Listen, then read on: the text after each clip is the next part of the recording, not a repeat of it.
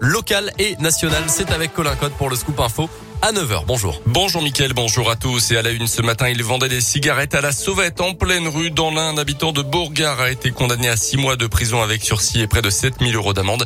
Les faits remontent à l'année 2019 à Trévoux. Selon le progrès, l'homme de 48 ans euh, se garait sur un parking et revendait la contrebande directement aux clients en pleine rue. Donc, je n'ai fait que dépanner des amis, a-t-il déclaré à la barre du tribunal correctionnel selon le progrès. Une grosse frayeur hier midi dans l'un. Un avion de tourisme a connu un atterrissage assez mouvementé à la mi journée. L'appareil a dépassé la fin de la piste à l'aérodrome de Pérouge. Il a fini sa course sur un chemin agricole. Le pilote et sa passagère n'ont pas été blessés. Une enquête est en cours. Elle a été ouverte par la gendarmerie du transport aérien. Deux tiers des soignants suspendus faute de passe sanitaire sont désormais vaccinés contre le Covid. C'est ce qu'a annoncé hier Olivier Véran, le ministre de la Santé.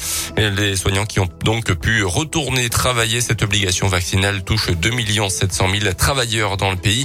À noter justement que trois agents hospitaliers sans passe sanitaire peuvent réintégrer leur poste ce matin dans des CHU dans la Loire. Ils avaient été suspendus, mais la justice a estimé que les cuisines centrales où ils travaillent ne font pas partie des locaux propres de l'hôpital. Le tribunal de Lyon a donc levé leur suspension hier, selon le progrès. Une enquête ouverte dans le sud de la France après l'assassinat dans le Gard d'un homme de 35 ans hier matin, un père de famille abattu d'une balle dans la tête alors qu'il sortait de chez lui pour aller travailler. Un drame qui est survenu à Vauvert près de Nîmes. Cet artisan était jusque-là inconnu des services de police de. Les sports avec le foot et la première défaite de la saison hier soir pour le FBBP.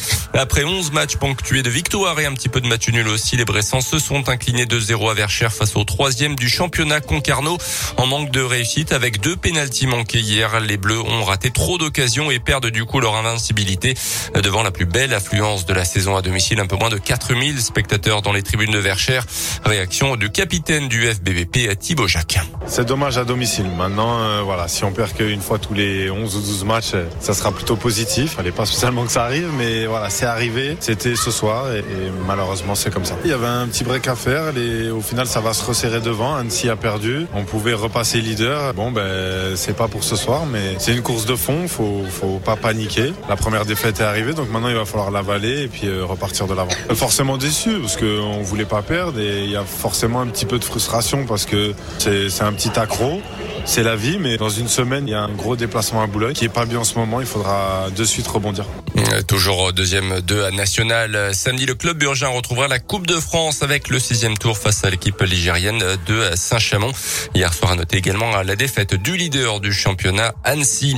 Un soutien pour Karim Benzema dans la quête peut-être du Ballon d'Or. L'Espagnol Rafael Nadal lui apporte son soutien dans un message sur Twitter. Le tennisman au 20 titres du Grand Chelem a dit son admiration pour le buteur français du Real Madrid. L'attaquant figure en effet parmi les favoris cette année pour succéder à l'Argentin Lionel Messi.